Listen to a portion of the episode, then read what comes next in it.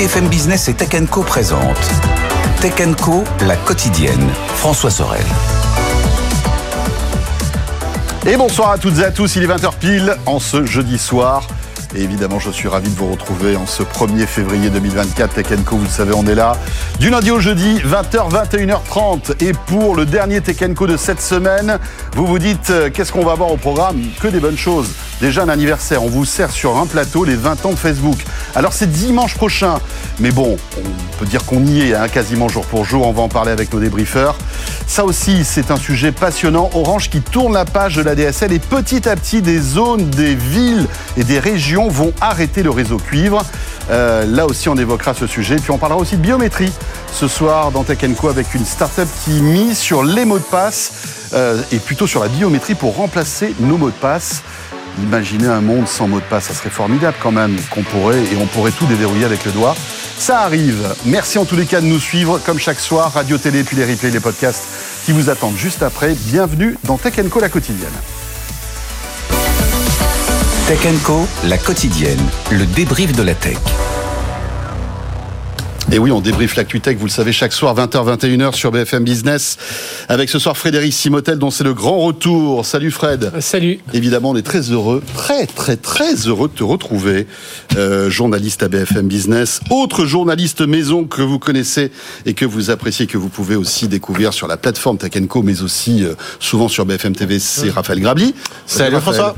Rédacteur en chef adjoint du site Tech Co. Et Yves Maître est là ce soir. Salut Yves. Bonsoir. Deuxième soirée euh, avec Yves Maître dans la semaine. On est vraiment euh, hyper chanceux. Non, non, non, on est très heureux de te recevoir. C'est comme j'écoute en podcast, ce que, ce que- ce que je conseille à tout le monde, Ben oui, notamment l'interview de Xavier Niel, euh, Qui est- deux jours déjà. oui, c'était, oui, oui, qui est sur YouTube aussi. euh, J'ai vu donc euh, sur la- le YouTube de Tech Co. N'hésitez pas pour retrouver cette interview de 40 minutes. Hein, euh, on balaye un petit peu tous les sujets liés au télécom, mais pas que. On parle d'intelligence Et ce qui est artificielle. bien, c'est d'écouter le débrief derrière, parce que comme ça, ça, ça balance Ouais. un peu, euh, et enfin, ça, ça contrebalance euh, l'interview, tout ça, c'est vraiment pas mal. Oui, parce qu'après j'ai eu le débrief du débrief par Frédéric Simotel cet après-midi. Dans l'actu ce soir, dans Tech Co, euh, on va parler euh, ben, des patrons des réseaux sociaux qui ont été interrogés au Sénat. Et franchement, c'était pas un barbecue entre amis. Hein. C'était quand même assez costaud, notamment Mark Zuckerberg qui s'est fait quasiment euh, ben voilà Oui. engueulé euh, par euh, un sénateur. Mais on va en parler tout à l'heure. On vous fera, on, on vous diffusera un petit un petit bout de cette scène qui est quasiment euh, surréaliste. On parlera, je le disais, de la fin euh, du réseau cuivre et de l'arrêt progressif de la DSL du côté d'Orange. Évidemment, ça impacte tous les autres opérateurs. Et puis, on évoquera le Vision Pro qui sort demain aux États-Unis. Hein, jour très important pour Apple. Et ce, ce jour sera marqué d'une pierre, mine de rien, parce que le 2, le 2 février 2024, ce sera le début d'une nouvelle ère pour Apple qui lance en fait une nouvelle gamme de produits. On en parlera tout à l'heure puisque on commence à voir les, les premiers tests et les premiers usages, enfin des retours d'usage de, de ce Vision Pro qui sont pas forcément euh, on va dire dithyrambique. Hein, il y a un peu de tout. euh, et d'ailleurs, je, je vous invite à, à lire l'article euh, écrit euh, sur le site de Tech Co qui explique très bien tout ça. Mais pour débuter, peut-être les 20 ans de Facebook. Rappelez-vous, donc on est en 2004. Mark Zuckerberg est un jeune étudiant. Euh, alors 2004, le, site Facebook n'est pas ouvert au grand public. Il ouvrira deux ans plus tard, je crois en 2006. Je pense, oui, c'est Voilà, c'est ça. Euh, et, et pendant deux ans, c'était un peu un trombinoscope pour étudiants. Hein, euh, et puis après, on sait ce que c'est devenu. Hein. C'est devenu euh, le réseau social le plus important au monde, avec quasiment 3 milliards d'utilisateurs, je crois. Enfin, en fin 2022, c'était, on était quasiment à 3 milliards. Ouais. Je sais pas si les chiffres ont été réactualisés, Raphaël. Euh, écoute, j'ai pas de chiffres plus récents et ça, c'est que Facebook.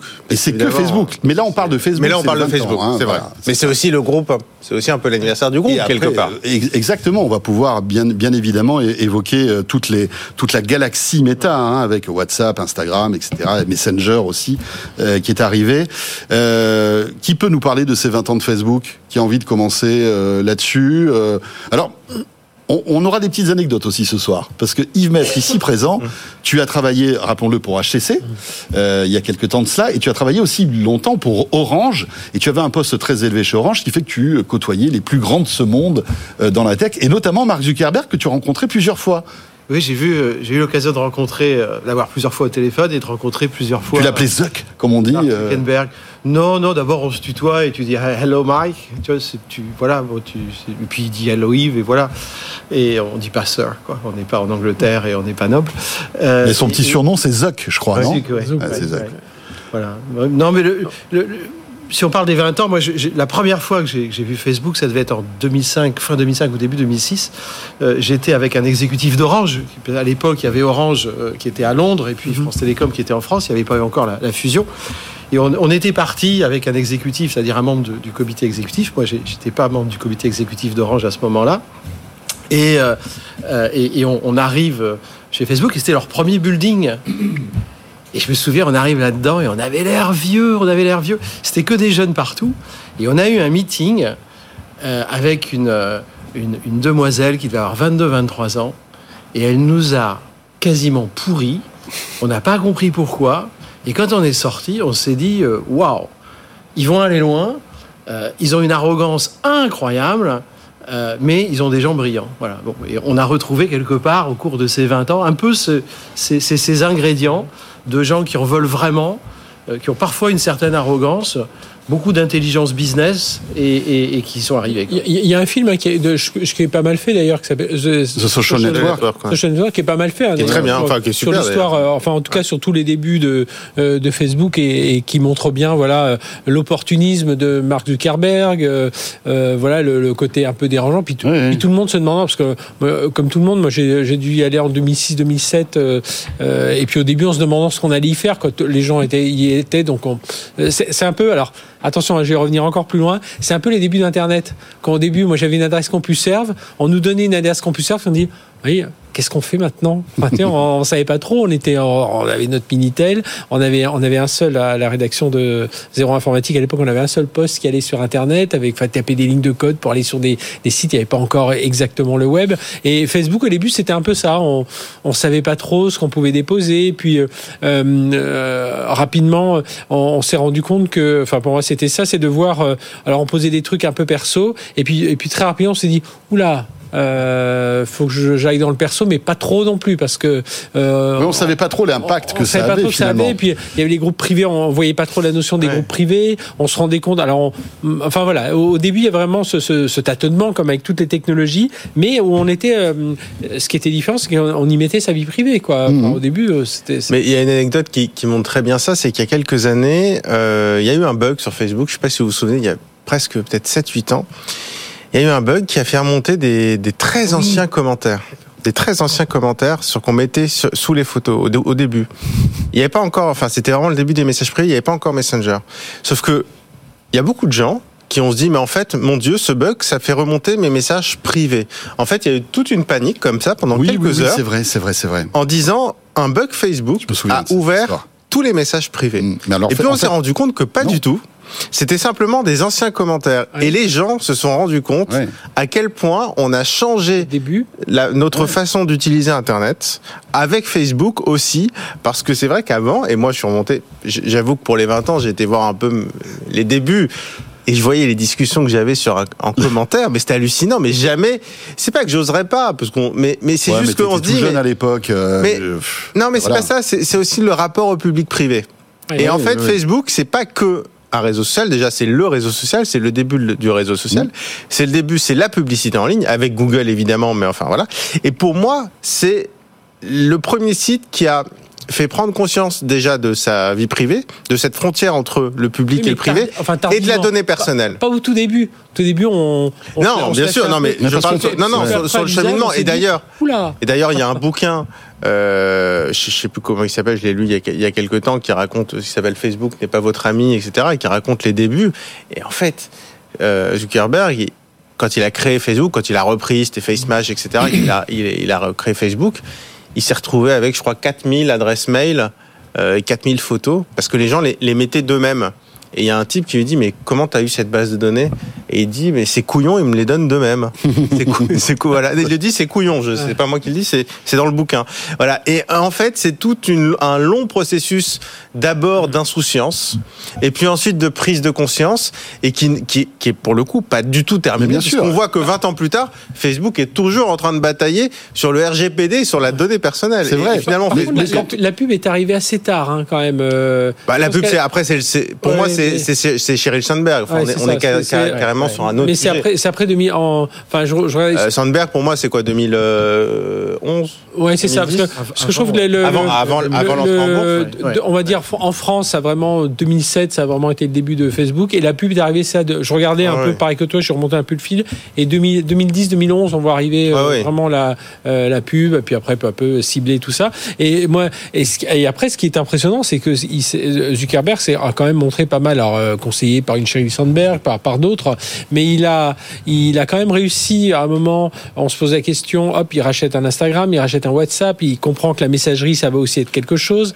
Il euh, S'arrêter là-dessus quand même, parce que Ouais. juste sur les 20 ans, le coup de maître de bah. Facebook, Instagram et WhatsApp, ouais, un milliard. Instagram, tout le monde disait, c'est des fous furieux. Mm. Rester chez un, un- un milliard. C'est- c'est- ce prix, c'est n'importe quoi. Tout le monde a dit, c'est- c'est c'est une folie de mettre un milliard de données, euh, un milliard de, un milliard de dollars et de données d'ailleurs, dans une application. Les gens devenaient dingues. Mm. Parce que là encore, on parle, c'est l'arrivée de Sheryl Sandberg aussi, parce que c'est leur achat, c'est je sais plus quelle année, mais enfin c'est 2012, un truc comme ça, il me semble. hein. Ouais, même 2013 peut-être. Ouais, 2013, Mais, 2014. et, ouais. et- et quand on voit ce qu'est Instagram aujourd'hui, et, et pour moi, Facebook, c'est aussi deux coups de maître que sont les rachats de WhatsApp et d'Instagram, que, Ah ouais. que tout le monde aurait rêvé de faire. Pour, pour moi, d'abord Facebook, ça a changé le monde. Enfin, réellement, ça, ça Oui. fait partie des grands changements du monde et qui a qui a été porté par la mobilité, par, par le smartphone. C'est arrivé en même temps. Enfin, je veux dire, ces choses-là sont arrivées en même temps. Premier iPhone, c'est 2007. Ok, premier Android, c'est 2008. Fin, fin 2000, enfin, début 2008. Oui, c'était c'était l'outil de son temps finalement. Mais, mais ce que je voudrais dire, c'est Ouais, que je- en tant que en tant que manager, en tant que CEO d'une boîte, fondateur d'une boîte, euh, et et- il y a des gens euh, qui, qui vont bien comprendre ce que je veux dire. Créer une boîte qui passe de crise en crise, de problème en problème, de haut et de bas, racheter, faire de, faire de l'intégration, enfin fusion-acquisition, de Instagram, de WhatsApp, de manager une telle croissance, de passer à travers le scandale Cambridge Analytica, d'avoir... Mais c'est fou. Il faut avoir vraiment en tant que manager. Ouais, les nerfs et accro- Cyril les nerfs été, accrochés quand même. euh, Sandberg a été vraiment euh, une aide vraiment appréciable pour Mark Zuckerberg. C'est juste incroyable de voir comment une entreprise a pu survivre à autant de crises, mais des crises profondes, à autant de changements et, et de réinvention, parce que c'est compliqué de, de- de mettre des mais, mais, changements mais en place. tu hein, parlais du mobile. Alors, Rappelons-nous qu'à un moment, on s'est dit ils sont fous- ils sont fichus, ils ont ils ont raté le virage du mobile. hein. Au, dé- au départ, euh, Ouais. on, on les on les voyait pas. Enfin euh, voilà, c'était On, l'application. on a vraiment euh, commencé Facebook sur ordinateur. ouais, et- et- et- si- et- si vous voulez une anecdote Juste, sur juste une mobile. chose, Valérie, raconte-nous ton je vais vous anecdote. raconter un truc qui est, qui est pas tellement connu du public, c'est-à-dire qui est quasiment pas connu du public. Il y a eu, euh, à un moment donné, je, sais, je, je me demandais plus les années exactes, mais il y a eu un, un débat en interne entre euh, Chamac, qui était euh, un des cofondateurs enfin, de, de, de, de, de- de- de- de Facebook euh, et, et très très proche de Mark Zuckerberg, et puis une autre On est en équipe- 2013. en Yves. 2013, ouais, c'est possible. ouais. Et, et qui se disent, on a loupé, ou on est en train de louper le virage du smartphone, qu'est-ce qu'on fait? Donc il y a une partie qui est pour l'application, Mais, et Chamac lui dit, non, moi je veux faire le smartphone, le Facebook Phone. ouais. Rappelons il qu'il y a encore Windows Mobile à l'époque. Il y a hein. encore Windows Il Mobile. y a Android, iOS, Donc on se dit, Windows il y a peut-être encore une brèche quoi sur le Tout marché. à fait. Et encore un peu de BlackBerry. Voilà. pas et donc plus il beaucoup. va voir où ils se mettent, ils s'associent avec HTC, que je connais bien puisque j'ai eu la, la- la chance et l'honneur de le diriger. À l'époque, c'était Peter Charo, le, le- le Oui, CEO. qui était le fondateur d'HTC. le fondateur HTC, et ils décident ensemble de faire un Facebook Phone. Et puis quelques mois avant le lancement, Peter m'appelle. Donc tout était prêt, le téléphone était créé. Euh, Peter m'appelle et me dit Yves, est-ce que tu veux être des nôtres avec Orange? Et donc on négocie l'exclusivité pour Orange En France? En France pour le Facebook Phone et tout est prêt pour un lancement, une grande conférence un mardi. C'était un mardi. Bon. Et tout était prêt, campagne Le, de le- pub, le produit était prêt. produit était prêt, les, Et- les- les- ma- enfin, le- le- Mais la- il était sous Android ou c'était un sous Android. Ah, c'était sous Android, d'accord. Sous Android. Avec, mais avec une, un, un layer, une couche Hyper. complètement, complètement euh, Facebook. Et, et donc on était prêt. Donc tout, tout Orange était prêt, etc. Et, et le vendredi soir, avec le décalage horaire, je me souviens, il devait être 19, 19h30, je reçois un coup de fil des équipes de Facebook, pas de Zuckerberg, pas forcément apprécié, mais qu'importe, qui me dit, tu sais quoi, on a décidé, on arrête, on va se planter, euh, euh, tout nous indique qu'on va se planter, on arrête le phone. Et moi, j'étais au téléphone, dehors, en me disant, mais qu'est-ce qu'on fait? On a mis beaucoup d'argent. On a. Alors la, première question, enfin, je me souviens très bien. Je me dis, Yves, dans ma tête, je dis, parle pas d'argent, d'argent, parle pas de dommages et intérêts. Euh, comment on sauve l'affaire? Et dans dans mon autre partie, j'ai comment j'informe ma direction, puisque c'était c'était mes équipes et moi-même qui avons porté ce projet, qui avons pris fait, fait, prendre le risque à la direction générale.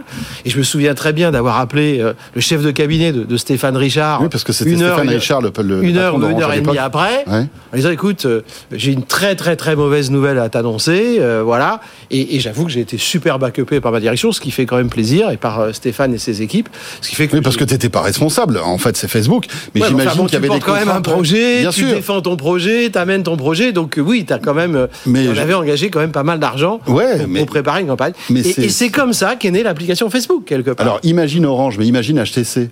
Ah, Qui se retrouve HTC, d'un coup avec un appel de, de Facebook qui leur dit Vous savez quoi, le téléphone qu'on est en train de faire là, Ouais. ben, on va le mettre de côté. et il y avait des stocks. Et, et Il y avait des les stocks. qui étaient déjà aux États-Unis. Donc Et ça, ça, ça a téléphones coûté beaucoup Ils d'argent. sont devenus quoi ces stocks? Je sais pas. Je, je, je- je- Ouais, est-ce que HTC a transformé ses téléphones pour en Non, faire parce qu'il y avait un design très Ah, particulier. c'était non, non, c'était C'est dingue quand même cette histoire-là. Merci Yves. Ouais. Franchement, là on découvre des trucs qu'on n'a jamais entendus. C'est si tu retrouves des photos, ça pas- nous intéresse. c'est- pas très public. Si t'as des photos, ça nous de, de intéresse. ma tête quand j'ai pris Non, du- du téléphone. D'ailleurs, il va nous sortir un Facebook Ah ouais. Phone là. Ah, Vas-y. Ah, si t'as des euh, photos du téléphone, ça, je dois pouvoir. t'en as peut-être un qui traîne dans un ouais. tiroir. faudrait que non je regarde. Non, non, ouais. j'ai- pas eu de. j'en ai eu en main, mais j'en ai pas eu de. J'ai pas eu de. de Ouais, téléphone. C'était à l'époque où HTC était très puissant, on se souvient. Enfin, Ouais, moi, je me souviens très bien de, les- de la qui grande travaillait, époque HTC. travaillait avec euh, Google aussi pour les Nexus. Bien sûr, Oui, bien oui, sûr, oui, oui. évidemment. oui, oui. HTC qui voilà a essayé de se diversifier euh, en fabriquant des téléphones pour les autres. Et c'était le cas pour Facebook, mais aussi pour euh, pour, euh, Pour Google à l'époque, en effet. Non, puis, et puis il faut voir qu'il il s'est quand même pas beaucoup trompé. Il y a eu des, des erreurs, euh, bah, quand moi j'ai tout ça, mais quand parce qu'au début, quand ils ont mis de la pub, tout le monde dit oh là là, on va être, ça va nous gêner de la pub, on va vouloir euh, euh, faire des groupes privés. Finalement, ça a marché. Euh, la messagerie WhatsApp, Instagram, on s'est quand même tous demandé qu'est-ce qui va mettre euh, des milliards là-dedans, euh, euh, en quoi ça va venir intégrer, surtout qu'il y a Messenger qui arrivait et tout ça. Et je trouve que Ouais, le, le- le fil d'actualité déjà. le fil Ça- ça a d'actualité, été- ouais. ça a été euh, une grogne des, euh, des utilisateurs assez monumentale. Je crois qu'à l'époque, je me demande même si c'était pas excusé du Ouais. fil d'actualité. Il Ouais, avait ouais. raison, parce que maintenant le fil d'actualité, c'est le nerf de la guerre de Ouais. tout réseau social. Mais parce que quand on commençait sur Facebook, il n'y avait pas de fil d'actualité. On allait les uns sur les pages des autres, le fameux mur. Aujourd'hui, ça paraît de la préhistoire. Enfin, Facebook, c'était un enchaînement de murs. On allait chacun sur les murs Ouais. des autres. Avec des photos. Et on allait écrire sur les murs des autres. Et, et donc c'est vrai que quand est arrivé le fil d'actualité, ce qui est vraiment pour moi le vrai en zéro de Facebook, au même titre que l'App Store est le vrai en zéro de l'iPhone finalement. Ouais. Avant c'est du prototype. Et, et finalement c'est le fil d'actualité Mais- qui fait et qui permet notamment aussi de diffuser la publicité Et d'ailleurs. c'est vrai qu'aujourd'hui, on, on pointe du doigt beaucoup Mark Zuckerberg pour sa gestion de, de, de Facebook euh, et de, et de tout ça. Je pense que tout ça lui échappe un peu parce que il a créé un monstre finalement qui le dépasse hein, aujourd'hui. Et, et, et, et- mais euh, Facebook a été un outil incroyable Mais- au niveau Mais- au niveau humain. Mais justement, ça sur a les permis crises. À des gens de se retrouver. Enfin, j'imagine le nombre d'émotions et de joie que Facebook a Mais- dû euh, puis- permettre à plein de gens qui s'étaient perdus de Ouais. vue. Combien de potes on a retrouvé de lycée, Ouais. Fred, a, dont on avait perdu de vue et qu'on a retrouvé grâce à Facebook? Plein. Non, et puis euh, dans le en termes en termes d'innovation, c'était une, une époque quand même qui Et est tout le monde était quand, quand il lance ça donc euh, 2006-2010 c'est quand même assez riche. On aurait pu dire qu'il aurait pu avoir un concurrent euh, qui on voit et, et là je trouve qu'on a l'image de premier arrivé premier quoi parce qu'on a personne Quand on voit les échecs de Google notamment. en Ouais, face. ouais. ah oui per- per- personne Mais- ne l'a jamais rattrapé. Mais Google Plus. disais sur, sur- oui, Google, feu Google Plus. Non, mais ce que, ce Avec que vous Google. disiez sur les changements sociétaux de Facebook, moi je retiens deux dates euh, 2011, enfin 2010-2011, les printemps arabes, Hein. et puis 2016, euh, 2016 voire 2020 le Capitole, mais enfin 2016 Cambridge Analytica. Cambridge Analytica. Et en fait, ce qui est intéressant avec Facebook, c'est qu'en dé- en, en 10 ans, on est passé d'un- d'une entreprise qui était vraiment le, le cœur de l'utopie euh, démocratique. On s'est dit, bah, mais maintenant c'est bon, Facebook, chacun peut mettre ce qu'il veut. Mais alors, si chacun met ce qu'il veut, il y aura que la vérité qui va sortir, puisque tout le monde peut filmer. Et ça, c'était les printemps arabes. Et puis euh, six ans plus tard, on s'est dit ah bah oui, mais comme chacun peut mettre ce qu'il veut, en fait, on peut aussi manipuler les Bien démocraties. sûr, la désinformation, Et- le harcèlement, Exactement. etc., Et en etc. fait, entre 2010 et 2020, c'est-à-dire qu'en fait, entre les printemps arabes et le Capitole, on a vécu euh, une expérience assez hallucinante sur, franchement, une décennie. C'est très court de passer d'un ou- d'un outil comme ça qui représente une utopie à un outil qui représente quelque part un peu le cauchemar. Il y a, il y a peut-être la partie entreprise qui n'ont pas moins bien réussi, parce qu'il y avait le, le work. euh, euh, ça s'appelle- Euh, work- comment ça s'appelle Workspace, non? Ça devait- ça devait Ah. s'appeler comme ça? Oui, Oui, il y a Word me dedans, mais je me c'était ça, souviens ouais. plus du mot qui a. Ils ont voulu, ils ont voulu avoir euh, aller, aller jouer dans la cour de l'intranet d'entreprise. Là, c'est un peu. on euh, oublie aussi que WhatsApp a bouffé tous les SMS du monde entier. Voilà. hein. Oui, D'ailleurs, C'est incroyable. hein. Ouais. Il y avait un business de milliards C'est- d'euros, C'est vrai, c'est vrai. euh, de dollars, de Ouais, dizaines, de centaines de milliards qui a été bouffé Ouais, ouais. euh, par WhatsApp. Et Alors, les opérateurs avant- en veulent avant- beaucoup à WhatsApp, je Avant, c'était. BlackBerry Messenger, hein, quand même. hein. Oui, oui, oui, oui, oui, BBM. C'était BlackBerry Messenger. Ouais, ouais, mais qui n'était pas aussi universel. Absolument. Ça marchait que sur, sur BlackBerry. Absolument, Et là, WhatsApp, d'un coup, euh, Ça euh, chez le parce qu'il y avait le réseau mobile. C'est aussi l'évolution oui, oui, technique. d'accord, du- mais enfin bon, quand même, il a fait un, un coup Ah oui, c'est exceptionnel. Workplace, ça. Workplace. Workplace. Exceptionnel. Et puis les policiers n'aiment pas non plus WhatsApp. Parce que les fadettes Ouais. avant, c'était quand même plus simple. Et bien sûr, Et les- évidemment, et les c'est beaucoup plus de compliqué de, suivre euh, les, les, les- les- en fait, bah, des, des personnes qu'on veut suivre sur WhatsApp et sans compter, sans, sans parler de Telegram, Signal, etc., qui complexifie encore la chose. Si, ce qui nous amène à notre deuxième sujet. Alors voilà, Mark Zuckerberg a vieilli. euh, le pauvre, il voilà, il essaie de se dépêtrer comme il peut d'une situation euh, qui lui échappe. On, on le voit hein, avec un, un Meta aujourd'hui qui est, qui est hyper puissant. On parlait tout à l'heure de 3 milliards d'abonnés, vous vous rendez compte? Et, et on parle que de Meta, que de Facebook. Si on rajoute Instagram et WhatsApp, c'est c'est enfin c'est vertigineux.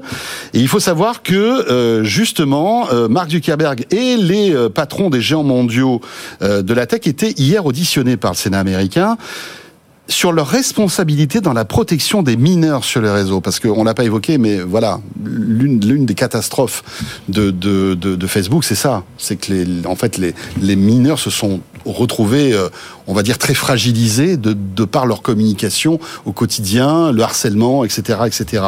Et on a vécu un moment assez remarquable hier, c'était Mark Zuckerberg, donc le patron de Meta, qui s'est levé de sa chaise et s'est adressé les yeux dans les yeux aux familles d'enfants et d'adolescents qui ont été harcelés, traumatisés sur ces plateformes et qui étaient venus, en fait, comme un tribunal, assister à l'audition de Mark Zuckerberg. On écoute cette séquence lunaire et après, on, on vous écoute réagir, messieurs. Vous êtes à la télévision nationale. Est-ce que vous voulez vous excuser maintenant auprès des victimes des réseaux sociaux? Montrez-lui les images. Voulez-vous vous excuser pour ce que vous avez fait à ces honnêtes personnes? Je suis désolé pour ce que vous avez vécu. Personne ne devrait avoir à vivre ce que vous avez vécu. C'est pour ça que nous investissons autant et que nous allons continuer nos efforts en tant que leader du secteur pour nous assurer que personne n'est à vivre ce que vous avez vécu. Un vrai tribunal. Euh, finalement, Ce qui n'était pas le rôle de cette commission. Ce qui Enfin, n'était pas le rôle de ouais. cette commission, qui prend des allures un peu de, de dramaturgie, hein, c'est-à-dire que là, euh, voilà, on se retrouve presque de- de- devant un spectacle, euh, et on sent que euh, Mark Zuckerberg euh, savait à quoi il allait être euh, mangé en quelque sorte. Il s'est retourné avant que le que le, le- le- le sénateur lui dise. Enfin voilà, tout ça était était, j'ai l'impression un peu C'est-à-dire répété. que- Oui, il n'y avait pas que les sénateurs. Quoi. Il y a des familles de, de victimes qu'on peut assister, bah, un peu comme en France, hein, on peut assister Ouais, à, ouais, à ouais. certaines, Ouais, ouais. certains débats du Congrès. Donc là, euh, Yves, Moi, j'ai j'ai regardé, euh, pas en live, en replay, une bonne partie de, de, de, de cette audition. Oui, parce que là, on, on se focalise sur Mark Zuckerberg. Il y a le patron de TikTok aussi, le patron de Snapchat qui est monté à la barre. Il y a Karina aussi. De Voilà, X, la, la patronne de Bien sûr, bien sûr, bien sûr. Moi, Ils ont eu chacun leur petit quart d'heure euh, désagréable, on va dire. Ouais, j'ai- donc, donc j'ai regardé ça et je conseille à tous les auditeurs de se faire leur propre opinion sur ce qu'on a vu. Alors, d'abord, il y a le fond. Le fond, pour moi, il est cynique et hypocrite. Parce que Ah bah, tout le monde sûr. Les preuves étaient connues de tout le monde, y compris des patrons de, de- un certain nombre d'emails internes, des lanceurs d'alerte. Tout le monde savait, et ça a été très très clairement dé- démontré lors de l'audition. Donc il y a un cynisme de la part de ces grandes plateformes de réseaux sociaux, mais il y a d'un autre côté un cynisme des, euh, des politiques qui eux aussi savaient. Depuis l'affaire Le- Levinsky, tout le monde sait, depuis le livre qu'elle a écrit, qu'elle a a tenté plusieurs fois de mettre la fin à ses jours, qu'elle a été victime de harcèlement, euh, et, et les politiques ne peuvent pas dire qu'ils ne savaient pas. Or, ils n'ont jamais légiféré. Voire plus, quand nous en Europe nous avons légiféré, hein, ça, quand nous en Europe nous avons légiféré, ok, les grandes plateformes et les politiques américains ont critiqué l'Europe. Donc, pour moi, je les mets dos à dos, ceux qui n'ont pas légiféré et ceux qui ont abusé des règles éthiques. Ça, c'est la première chose. Deuxième chose, c'est sur la forme. Moi, je m'attends pas, lors d'une audition, à un tribunal, comme tu le faisais remarquer. Le tribunal, c'est le tribunal. Si c'est une mise en accusation, on va au tribunal, on va pas au Sénat. Et ça m'a fait un peu penser, quand même, au procès stalinien ou au procès de Moscou, voire à la révolution culturelle, où euh, euh, les, Mao, les Mao Tse-tung demandaient aux gens de s'excuser en public sur des accusations fondées ou pas. Mais zut, dans une démocratie, quand on est coupable et qu'on doit s'excuser ou qu'on doit avoir une peine, il faut. il faut un tribunal. Voilà, il faut, Et il faut que la justice. de la part du Sénat, qui est garant de la bonne démocratie aux États-Unis, une telle attitude accusatrice des sénateurs, pour moi, c'est extrêmement populiste et extrêmement dangereux. Surtout que t'en as un, hein, c'est euh, Lindsey Graham, là, un sénateur, qui a carrément dit euh, Monsieur Zuckerberg, je sais, je sais que vous le pensez même, vous avez du sang sur les mains, vous avez tué Absolument. des gens. Euh, comme ça, hein, crûment. Mais euh, attendez, il y a des Raphaël. armes à feu partout aux États-Unis. Le Sénat n'a jamais légiféré pour la restriction des armes à feu. Les sénateurs, ils ont aussi du sang sur les mains Ouais, tous les oui, jours. bien sûr. Donc je trouve ça hypocrite et cynique. Oui, moi je trouve ça totalement cynique de venir faire un show euh, là-dessus. Le, problème de ces commissions, de ces commissions d'enquête et des auditions, notamment aux États-Unis, parce qu'en Europe c'était pas pareil, mais euh, il y a un autre problème, c'est qu'ils ont manqué de temps la dernière fois. Le problème de ces commissions d'enquête, c'est que c'est un spectacle. C'est qu'il y a très peu de questions sur le fond. C'était censé euh, être sur le sujet des enfants de la protection des mineurs. Il y a eu très peu de questions sur le fond. Et surtout, à part quelques sénateurs, je pense notamment au sénateur Ouais. Blumenthal qui connaît bien ces sujets. Oui, les autres sont vraiment à l'ouest. franchement, c'était minable. C'était minable. Et donc, en fait, on a fait de ce sujet, qui est un sujet dramatique, et Absolument. sur lesquels Absolument. on avait Oui, et les c'est moyens- irrespectueux envers toutes les, Absolument. toutes, les Mais personnes qui sont ils ont- venues. C'est eux qui ont craché sur les victimes. Mais bien sûr. Ils avaient une occasion historique d'aborder ce sujet dramatique avec sérieux. Qu'est-ce qu'ils ont fait Bien sûr. plutôt que de travailler Dignité. Ils n'ont pas bossé. Ou alors, s'ils ont bossé, c'est encore pire, parce qu'ils savent à côté de quoi ils sont volontairement passés, pour faire de la politique politicienne. Et franchement, quand je vois ce Pendant fait la Zucker- période électorale, pendant la comme période par électorale. hasard. Ouais, Voilà. Et, et quand je vois ce que fait Zuckerberg, ce à quoi il est obligé, je suis désolé, mais moi, j'ai plutôt de la compassion pour Zuckerberg parce que de toute façon, il est sur un spectacle, il est obligé de donner le change parce que s'il avait dit non, je vais pas m'excuser, donc, c'était une humiliation. Mais je vois pas l'intérêt. Enfin, si l'intérêt malheureusement C'est pas le rôle du je, Sénat. je le vois très bien, mais leur ils voulaient absolument humilier quelqu'un plutôt d'essayer de faire avancer les choses. Donc ils n'ont rien fait avancer du tout. Ils n'ont fait que de la politique. Ouais. Ce que n'avaient pas fait les eurodéputés il y a quelque temps, qui étaient beaucoup plus pointus, qui avaient beaucoup plus bossé. Et donc c'est vrai que c'est ce qu'il y a de pire dans la politique, Alors, ça. Et on- c'est un sujet, enfin honnêtement, j'ai trouvé ça absolument dramatique. On est en période électorale, hein, pas forcément au Congrès, mais c'est de, c'est de montrer, vous voyez, nous, euh, on est, on est dur, les GAFA, euh, on les, on les. Ouais, et pour terminer sur ce sujet, le, le- le- enfin la cerise sur le gâteau, c'est quand le patron de TikTok euh, est- a, eu l'occasion de s'exprimer et que l'un des sénateurs lui a dit, ben euh, oui, mais vous faites partie du gouvernement chinois. vous Oui, êtes- il a demandé s'il était affilié au Parti communiste voilà, chinois. c'est Bon. ça. Alors que le mec est, est singa- singapourien. Oui, oui, oui, non, mais il le Donc, savait. Non, non, mais il le savait. Mais Oui. il a dit, en fait, il a dit, vous êtes singapourien. Est-ce que vous avez une autre nationalité? Est-ce que vous êtes par ailleurs Hmm. chinois? Et si vous n'êtes pas chinois, est-ce que vous êtes affilié au Parti communiste chinois? Mais encore une fois, euh, c'est pas une commission sur l'ingérence. C'est une non. commission sur Ouais. les mineurs. Et donc, encore une fois, ils ont fait de la politique. On revient dans un instant, bientôt 20h30. On poursuit ce débrief de l'actu tech. Euh, on va euh, s'intéresser dans quelques minutes au cuivre et aux prises téléphoniques euh, et notamment à la DSL. Tout ça va bientôt disparaître. Est-ce que ça va avoir un impact sur eh les abonnés qui n'ont pas encore la fibre? On va évoquer ce sujet avec Raphaël, Frédéric et Yves dans quelques instants, juste après l'info. À tout de suite. Tech Co, la quotidienne, le débrief de la tech. Avec euh, à la barre ce soir pour euh, commenter l'actualité Raphaël Grabli, euh, vous le savez rédacteur en chef euh, adjoint du site Tech Co, Yves Maître aussi, operating partner Joel Capital, consultant, ancien PDG de HTC. Rappelons-le, tu as travaillé chez Orange aussi pendant pas mal d'années. Et Frédéric Simotel, journaliste à BFM Business. Euh, tiens, on va parler télécom maintenant avec depuis hier Orange a cessé de commercialiser euh, des offres ADSL qui s'appuient sur le réseau téléphonique historique hein, dans certaines villes. Vous savez que le réseau cuivre existe depuis 120 euh, ans ou 130 ans, je crois. Euh, le début d'une très longue opération de transition donc vers la fibre. Mais pour certains, l'arrêt du réseau de cuivre ne va pas assez vite. On écoute Xavier Niel qui réagissait justement à cette actualité. C'était avant-hier dans Takenko. Xavier Niel qui était mon invité justement, invité exceptionnel. On l'écoute rêve de l'extinction du cuivre le plus vite possible. On demande l'extinction du. Donc vous poussez Orange à accélérer l'arrêt de, de la DSL. Vous avez des gens qui sont les technos qui vont s'équiper en fibre optique très vite, qui vont le demander, qui vont le prendre. Et puis après, vous avez des nouveaux abonnements et des nouveaux abonnés à qui vous allez dire, ben moi j'ai que de la fibre optique dans votre zone. Mais après, vous avez des anciens abonnés, des personnes âgées, des personnes qui n'ont pas envie de s'ennuyer, qui trouvent que la DSL, ça marche pas si mal que ça. Et chez eux, le basque, ou des propriétaires d'immeubles qui disent, bah, moi, je vais pas me faire ça, ça c'est pas, pas un problème, ils ont déjà Internet, ils n'ont pas besoin qu'on passe en fibre optique. Et il y a un moment, vous avez besoin de dire, c'est fini, maintenant, on va éteindre. C'est comme la TNT. Si à un moment, on dit pas, maintenant, on va éteindre les vieilles fréquences, eh ben, la TNT, elle continuerait. Donc, il faut quand même mettre une petite pression. Mais c'est, c'est, enfin, c'est ce que disent tous les régulateurs du monde. Il faut à un moment qu'on éteigne le cuivre. Alors voilà un calendrier qui s'étend sur plusieurs années, hein, Yves. Euh, alors tu connais bien ce sujet forcément, puisque la DSL a été quand même le, le, le, le début de l'internet au débit hein, finalement. Hein. Si on est, on a été très vite connecté au début des années 2000, ça a été grâce à la DSL, une technologie complètement révolutionnaire qui nous a permis de passer du modem 56K. Euh, le DSL, le SDSL. Voilà, c'est ça qui a évolué jusqu'à l'arrivée, la maturité de la fibre en quelque sorte, qui aujourd'hui euh, évidemment se déploie à vitesse grand V.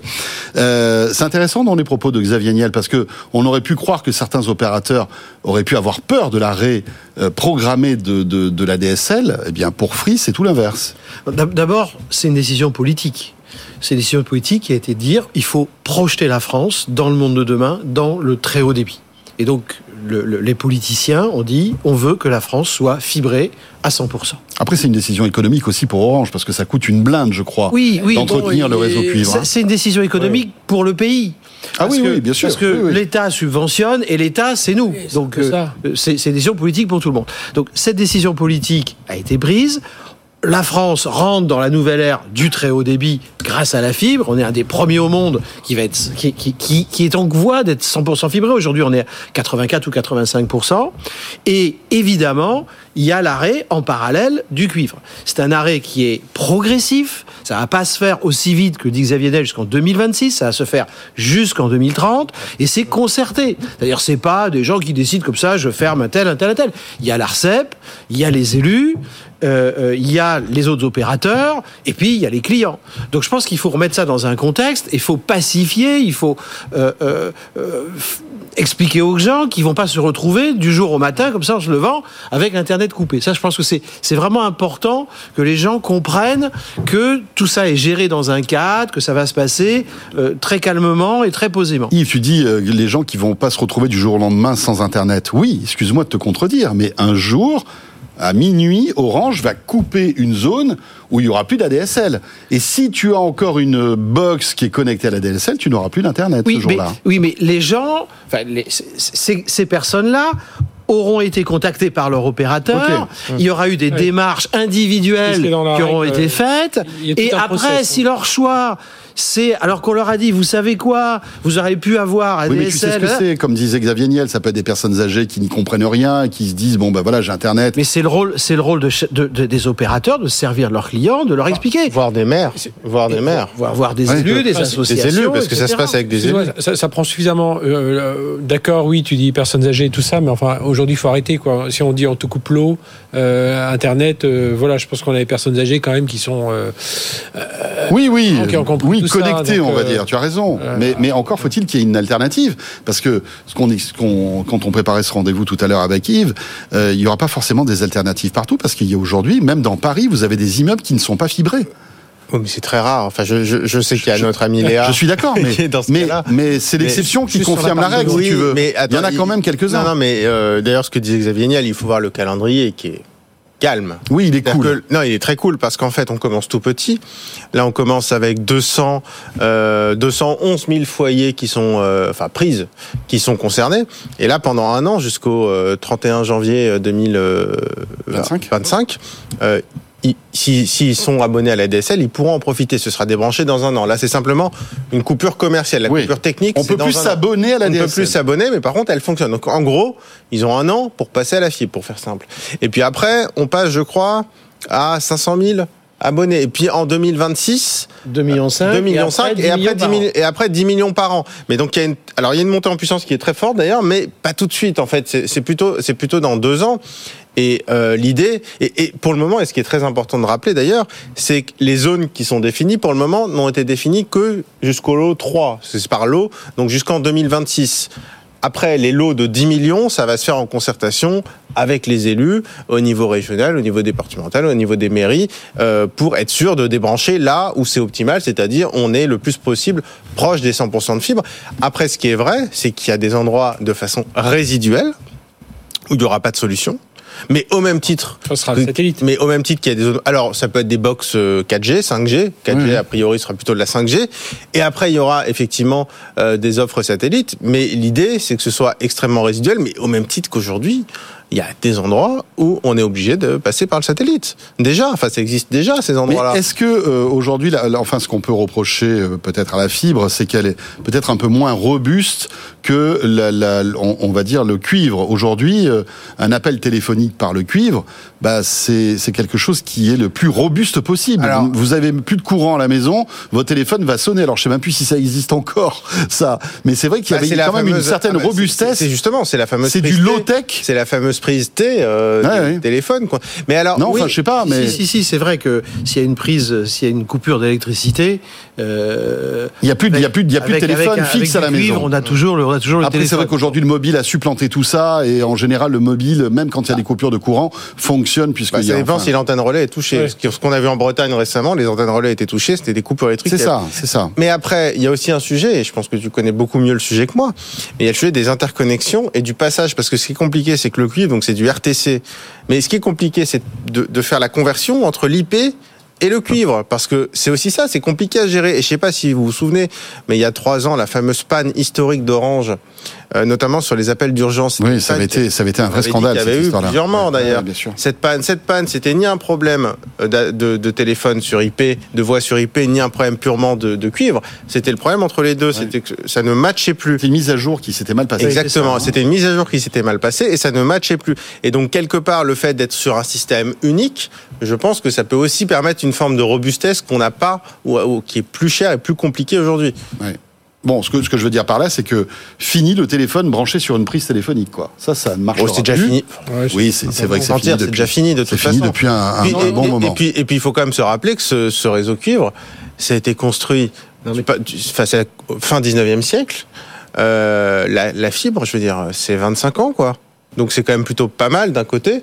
Euh, alors c'est aussi une volonté politique. On critique beaucoup les politiques, mais ce type d'impulsion de grandes politiques publiques, d'infrastructures publiques, là je trouve que c'est la politique dans ce qu'elle a de plus noble aussi. C'est voilà, on prend un cap, puis on décide que ce cap. Est-ce ce qu'on peut pas 2030. aussi, euh, euh, euh, je sais pas moi, se rendre compte que les, les, les abonnements vont augmenter pour les particuliers qui vont passer de la DSL Alors, à la fibre figure-toi que j'ai regardé les abonnements hier soir, justement, pour, me, pour voir. Alors, après, est-ce que c'est les abonnements ADSL qui, sont, qui ont un peu grimpé Du coup, il y a assez peu de différence. D'accord, les opérateurs se sont mis ISO entre la, la DSL et la Euh, fibre. ouais, quelques euros. Parce qu'on se souvient pas- qu'il y a quelques années, on payait un surplus pour avoir la fibre Ouais, par rapport à la c'est de DSL. moins en moins le cas. Euh, et euh, il y a certains opérateurs, je crois, où le prix carré- est carrément identique.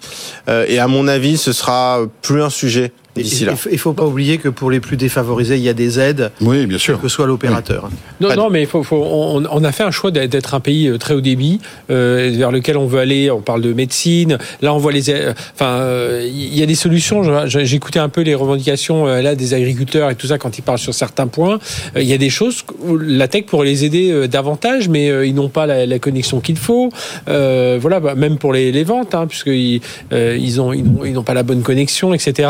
Je trouve que là, il y a quand même un- un- une responsabilité des opérateurs. Alors, ils pourront toujours nous dire, euh, oui, c'est compliqué, mais enfin, hey, Là, c'est un autre sujet, c'est le sujet des zones blanches, Ouais, qui, est- ouais, qui est, mais- qui est- qui est intimement lié à tout ça. Ils le savent. Ouais. Enfin, c'est quand même Mais incroyable. Il, y a, il y a des gens qui font pas bien leur boulot. Ils le connaissent. Les... Alors, un, il y a ça. Deux, on a, on a dit, les opérateurs, on les a quand, même- quand on a lancé ce plan très haut débit, on leur a dit voilà.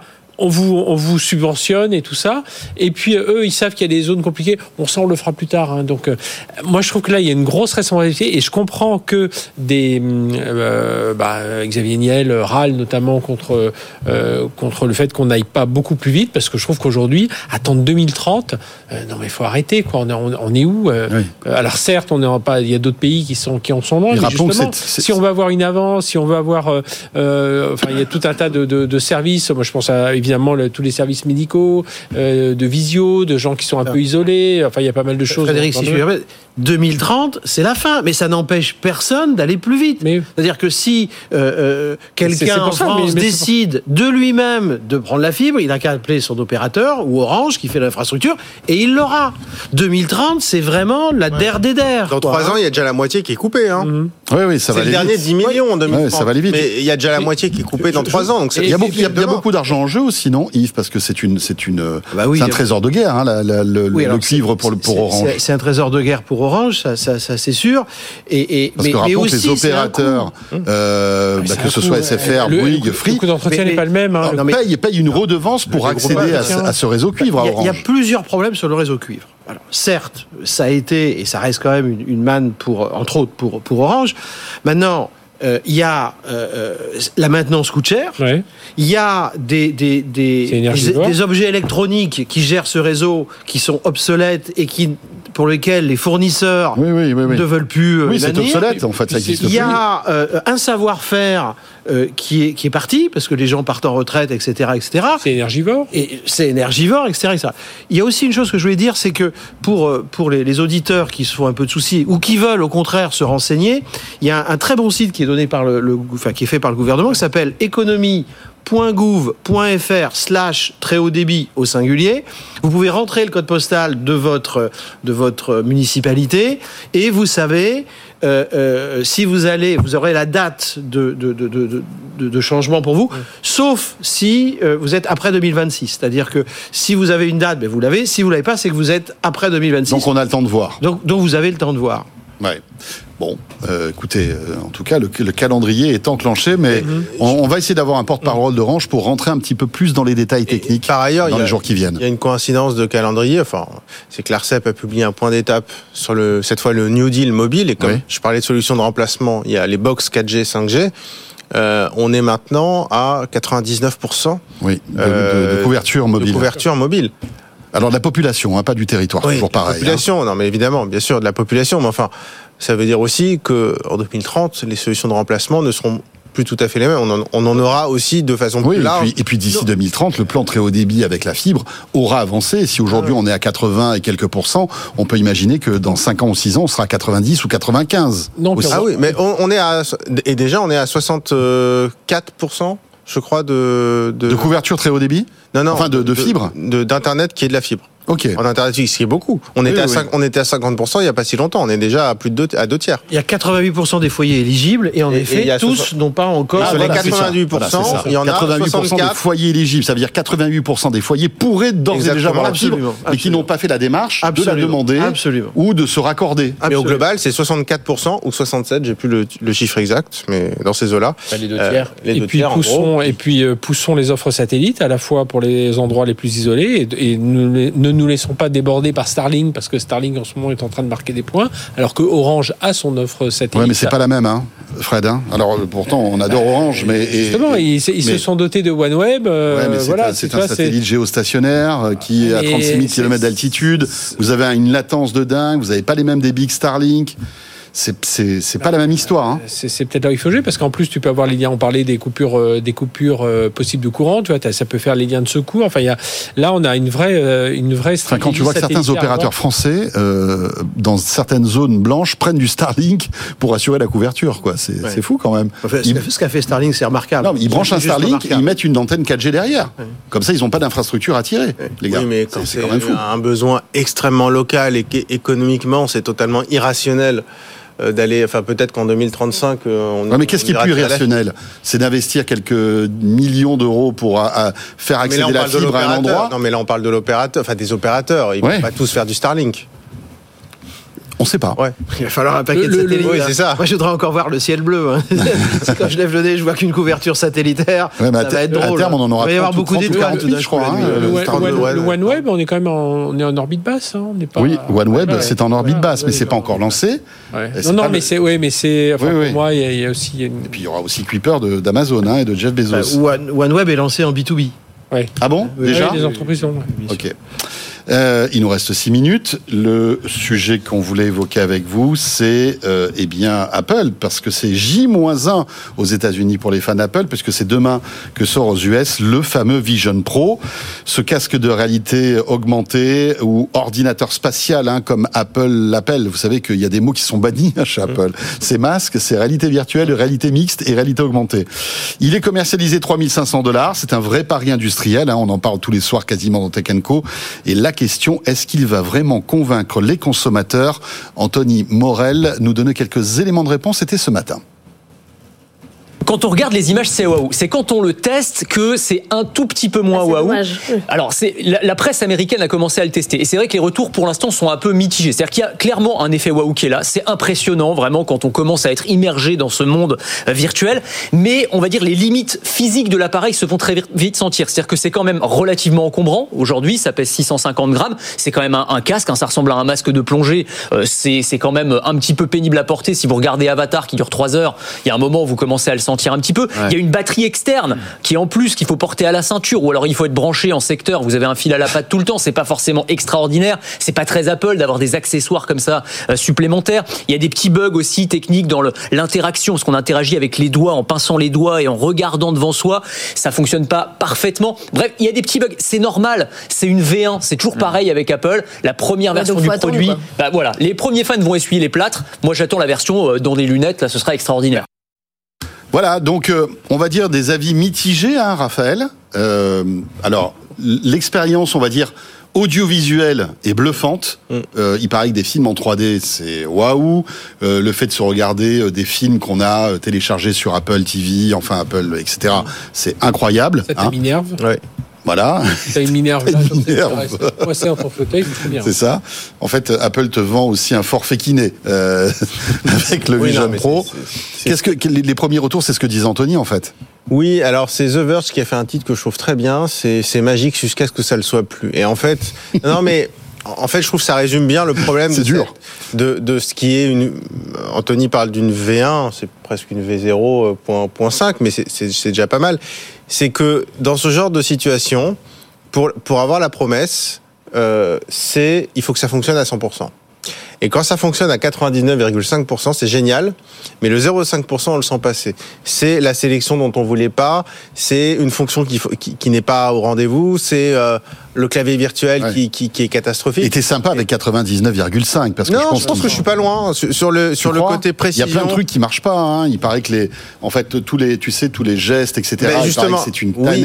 euh. Mais parce que quand on a un qui fonctionne pas, c'est tout de suite insupportable parce que tu veux faire Ouais, une action, ouais. elle ne se fait pas.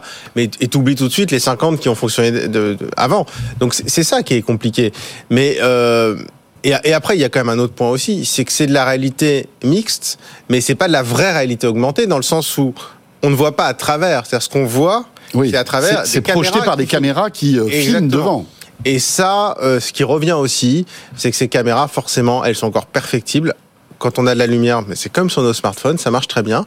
Mais quand on est un peu dans la, dans la pénombre, qu'on a moins de lumière, bah, notre monde réel, pseudo-réel, qui est répliqué par les écrans, bah, forcément, il y a du grain. Enfin, je veux dire, la qualité de l'image est, est pas idéale. Voilà. Donc, c'est une version qui, à mon avis, qui, qui va plaire aux early adopters.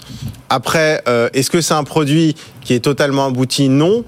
La question pour moi, c'est est-ce que c'est un produit qui mérite d'être commercialisé?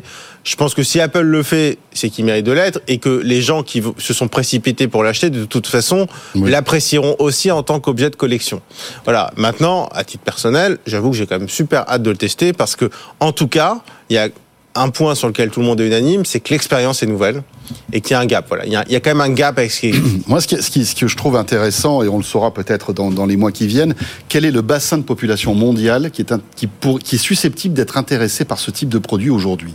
Voilà. Ah, bah, Est-ce que parce qu'aujourd'hui ouais. c'est 200 000 précommandes, mais au niveau mondial, ça va être quoi? 500 000, 1 million? Tu l'as dit dans ta présentation, tu as dit les fans d'Apple attendent. Ouais. Les fans d'Apple. Regardez cette photo qui est toute récente. Euh, elle a été publiée aujourd'hui. Euh, de Vanity Fair. Vanity Fair. Euh, c'est euh, pour la première fois qu'on voit Tim Cook avec donc ce masque euh, sur le. Obligé de le tenir pour pas tomber en avant. non, mais parce que c'est vrai que euh, ce masque a été annoncé il y a six mois euh, et euh, c'est la première fois qu'on le voit avec. Oui, c'est vrai, c'est la première fois que Tim Cook. c'est intéressant. Hein Ouais, ouais. Qu'est-ce que tu en penses, toi, Yves? Rappelons que tu as été, et voilà, tu, tu as quand même une petite longueur d'avance par rapport à nous, le patron d'HTC, il y a quelques temps de cela, dont l'AVR est la spécialité. Alors, j'ai plusieurs choses à dire. Euh, la première chose, c'est que euh, c'est compliqué de faire un casque de whatever réalité. Euh, parce qu'on n'a pas le droit de dire virtual réalité Apple, mais euh, c'est très compliqué. Il y a énormément de challenges technologiques. Et on se ramène à la loi de la physique, hein, ou la gravité, c'est-à-dire bah, quand c'est compliqué, c'est compliqué pour tout le monde. Et Apple n'a pas fait de miracle euh, euh, par rapport à, faut pas oublier que Microsoft a fait des choses, que Meta a fait des choses, il a même changé de nom, que HTC a fait des choses, que Pico a fait des choses, etc., etc., HP, etc., Sony, etc. Donc oui, il n'y a pas un génie et des idiots. Ok, on est tous à peu près euh, au même niveau. Ça c'est la première chose. Deuxième chose, par-delà toutes les critiques que, euh, qui sont citées dans la presse euh, et, et dont on a parlé, moi, il y a quand même un truc qui est extraordinaire, c'est l'architecture qu'ils ont mis derrière avec deux chipsets, un chipset qui va gérer le, le- le hardware du casque et un chipset qui est un chipset de PC. Et je trouve que cette architecture, c'est juste superbement bien vu, c'est très intelligent et surtout, ça ça, va permettre des évolutions dans l'avenir qui vont euh, euh, faciliter le fait que le produit est évolutif. C'est-à-dire qu'on va Il va pouvoir- s'améliorer. Il va s'améliorer. Même le Vision Pro, là, le Même- premier même- modèle, même le il a tellement de puissance sous Pas le sur pied. son hardware, sa caméra c'est sa caméra, Ouais. mais, mais d'un point de vue software, Et de puissance oui, de calcul, il en a sous le pied. oui, oui, il va C'est pouvoir du M2 s'améliorer. qu'il y a dedans, je crois. hein. Je crois qu'il y a, un- il y a, il y a le, le, si c'est le du M2 processeur ou du M2. M3. Moi, moi, je, moi, je non, pense maintenant, que il n'y a pas de M3 Et- encore. Non, euh, sur, Non, c'est du euh, M2, c'est du M2. C'est du il me M2, semble. je crois que c'est du M2. C'est du M2. Moi, je pense, enfin, c'est ce que je dis depuis le début pour ce, ce casque-là, c'est que oui, il va y avoir d'autres versions, mais c'est aussi tout un laboratoire pour euh, préparer les caméras de demain, pour préparer euh, le son, pour préparer effectivement la, com- la combinaison entre ces, ces deux processeurs. Et ils sont, bon, là, là, ils ont un peu tout mis dedans. Alors, comme, comme a dit Raphaël, s'ils le sortent, c'est quand même que ils comptent en vendre. Enfin, voilà, c'est pas une, même si on- nous on pense qu'une version zéro méta, elle doit quand même, enfin, elle a quand même ses, ses, ses qualités, mais que derrière, moi, je pense qu'ils vont décliner vraiment tout ça de la lunette euh, toute légère. à, euh, ça va peut-être être le casque qu'on va intégrer dans sa, dans sa voiture, dans sa, euh, dans, dans, dans sa maison sous une autre forme. Enfin, vraiment, c'est toute cette technologie. C'est pour ça qu'ils parlent de, technologie spatiale, qui vont, ils vont vraiment la décliner, euh, voilà, en plusieurs, Moi, ça me fait penser, ce produit me fait penser usages. aux prémices de la téléphonie mobile dans les années 80 et 90 où on avait un énorme truc, une valise avec une grosse antenne et un gros téléphone pour passer un coup de fil. Euh, à l'époque, l'état de l'art de la technologie, bah, pour passer un coup de fil à peu près n'importe où, et encore, ça passait pas partout, il fallait une valise. Aujourd'hui, on fait 10 000 fois plus dans un truc comme ça. Et je pense que c'est un peu l'analogie qu'on peut faire. Ce Vision Pro, c'est un peu la valise, euh, on va dire technologique, de la réalité mixte qu'imagine Tim Cook dans quelques années. Et peut-être que voilà, la miniaturisation aidant, le, le- la légèreté des composants, les progrès sur la batterie, etc. Eh bien, on arrive à quelque chose Bah, qui, On est déjà voilà, bien- qui déjà gomme tous les défauts qu'on a aujourd'hui. Parce que le premier, dé- le premier défaut qu'on a qu'on n'a pas beaucoup évoqué, c'est le poids. Hein. Non, c'est mais justement, 650 très grammes. rapidement dans Vanity Fair, ils expliquent qu'en fait, euh, Tim Cook le teste depuis 6 ans, Oui.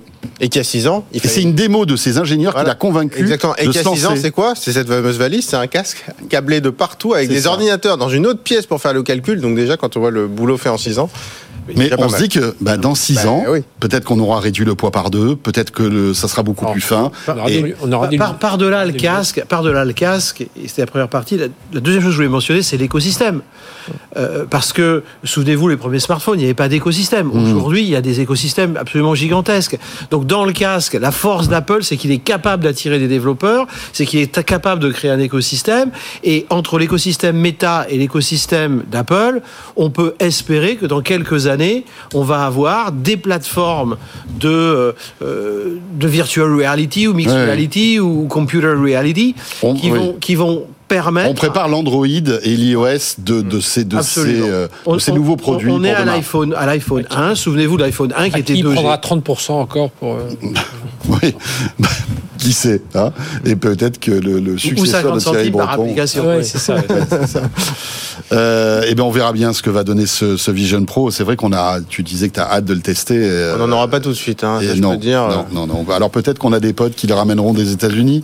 Oui. Hein Euh, on verra bien, mais en tout cas, c'est vrai qu'il nous tarde de le tester pour voir ce que ça donne vraiment. Hein. Et toi, tu, tu Non, as envie de le tester Ah oui, oui, oui, bien sûr, j'ai envie de le tester. Enfin, j'ai passé une partie de ma vie dans ce métier-là. Ouais. Forcément, j'ai envie de le tester. ouais. C'est clair. Merci beaucoup à tous les trois. C'était top, bien évidemment. Merci Raphaël. Merci à toi. Raphaël Grabli, donc rédacteur en chef adjoint du site Tech Co. Merci à Yves Maître. Merci. Opérateur, partenaire Jolt Capital et consultant, ancien PDG de HTC et Frédéric Sibotel. Merci Fred. ce week-end, Tech Co Business. Eh bien, bien sûr. Oh là de là. Quoi tu nous parles ce week-end? On va parler de cybersécurité notamment. Puis tiens, on a le patron de, de Bleu, vous savez, la nouvelle offre de cloud de confiance. Ah super. Euh, voilà, qui vient nous donner un peu quelques prémices, nous expliquer pourquoi il y a un peu de retard. Euh, voilà, Tech Co Business. Voilà, ce sera donc ce week-end sur BFM Business et puis après en replay, podcast, etc., etc. Vous restez avec nous. Euh, au sommaire de cette deuxième partie de Tech Co, tiens, je recevrai l'un des porte-parole de Hugging Face. Hugging Face qu'il a annoncé il y a quelques jours s'allie à Google Cloud. Pourquoi faire Eh bien, on va rentrer dans les détails et puis on évoquera la biométrie. euh, avec euh, évidemment l'empreinte digitale qui euh, voilà existe depuis pas mal de temps, mais qui peut-être va se généraliser, remplacer les mots de passe. On en parlera avec une startup que je reçois aussi dans quelques instants. Vous restez avec nous, il est 21h02. Tech Co la quotidienne revient dans une minute avec Léa Benaïm pour le Tech Flash. Merci d'être avec nous. À tout de suite. Tech Co, la quotidienne, Tech Flash. Et oui, comme chaque soir, en deux minutes, toute l'actualité tech de ce jour, ce qu'il fallait retenir dans cette actualité tech, c'est avec Léa Benaïm, journaliste à BFM Business et productrice de Tech Co. Bonsoir Léa. Bonsoir François, bonsoir à tous. À la une de l'actualité, le spécialiste du tiers payant Biamedis, victime d'une cyberattaque. La mutuelle est en charge de 20 millions de Français. De nombreuses données sont concernées, l'état civil, la date de naissance, mais aussi le numéro de sécurité sociale. Un vol de données qui fait courir un risque d'escroquerie pour les victimes. Biamedis précise toutefois que les données bancaires et adresses postales des assurés ne sont pas concernées par le piratage. À la découverte de l'intrusion, Biamedis a déconnecté sa plateforme de gestion. Google, Microsoft, Amazon, Discord, les licenciements dans la tech, ça continue et c'est au tour de PayPal de tailler dans ses effectifs en supprimant 2500 postes. Un coup dur pour la société californienne qui avait déjà licencié 2000 personnes il y a tout juste un an. Pourtant, le chiffre d'affaires de PayPal est loin d'être catastrophique, plus de 7 milliards de dollars en 2023, soit 8% de plus qu'en 2022. Fragilisé par l'essor de Google Pay et Apple Pay, PayPal poursuit ses efforts pour les coûts face à la forte concurrence. La nouvelle station spatiale internationale a trouvé son taxi pour l'espace et c'est SpaceX qui va être en charge de cette prestigieuse mission. Son nom, Starlab, le remplaçant de l'ISS, doit être envoyé en orbite en une seule fois par le biais de la puissance de Starship. Lancement prévu en 2028 avant l'arrêt de l'ISS prévu en 2030. Puis le cap des 5 milliards d'utilisateurs sur les réseaux sociaux a été franchi en 2023.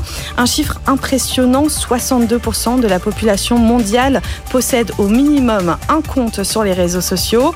Instagram en tête avec 1,65 milliard d'utilisateurs, talonné de près par TikTok et ses 1,56 milliards. À titre de comparaison, 5,35 milliards de personnes disposent d'une connexion à Internet. Épreuve de la curiosité générée par l'intelligence artificielle, la page Wikipédia la plus consultée en 2023, toutes langues confondues, est celle de ChatGPT. Et pour finir, François, l'un des événements tech de cette semaine, c'est bien sûr euh, la Freebox Ultra.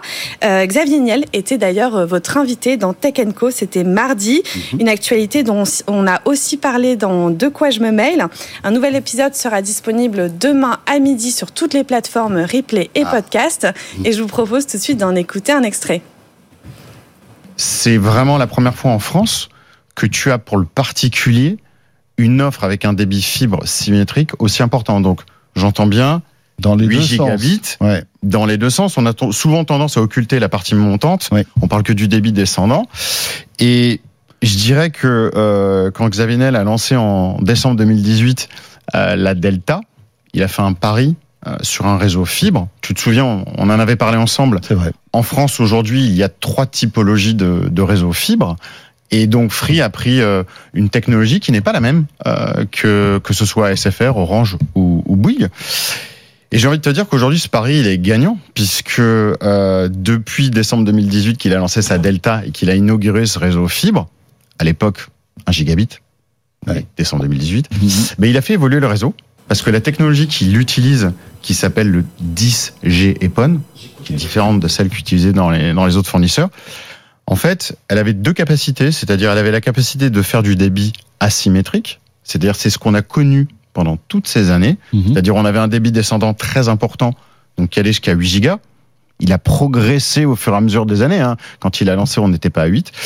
La Delta, oui, hein, c'était 8, hein, je crois. Oui, elle, mais au fur et à mesure des années. Quand Ouais. euh, le, le- au, dé- au démarrage, elle était à, à 1 et elle a fini à 8. euh, Je, il me semble que c'est en 2000 2000 début En 2022. fait, elle était à 8 dès le départ, mais pas sur toutes les lignes. je Mmh, crois voilà. que c'était ça. hein. Et après, petit à petit, Petit à petit, ça, ça s'est généralisé. ça s'est ça s'est déployé. Voilà un extrait de De quoi je que vous pourrez retrouver donc euh, en ligne, à la fois en vidéo et en audio dès demain midi, donc demain vendredi, euh, sur euh, la chaîne YouTube de Tech Co, mais aussi sur toutes les plateformes de podcast. Et merci d'ailleurs d'être de plus en plus nombreux à nous écouter chaque semaine. 21h09, on attaque tout de suite eh bien l'intelligence artificielle et le cloud avec mon invité Julien Simon. Tech Co, la quotidienne, l'invité. Et bonsoir cher Julien. Bonsoir. On se retrouve de temps en temps pour Oui. évoquer euh, en fait les avancées de Gingface. Hein. Voilà une belle pépite franco-américaine que l'on suit avec beaucoup de plaisir euh, dans Tech Co, fondée en 2016. Rappelons que vous êtes euh, en, en fait spécialisé dans le partage et la création d'applications et de modèles IA open source. Vous êtes un peu une marketplace de l'intelligence artificielle hein, pour schématiser. Euh, C'est gratuit.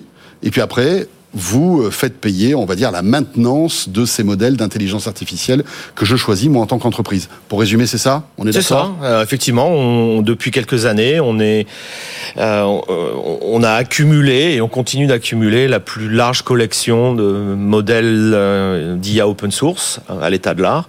On approche des 500 000 modèles. Mhm.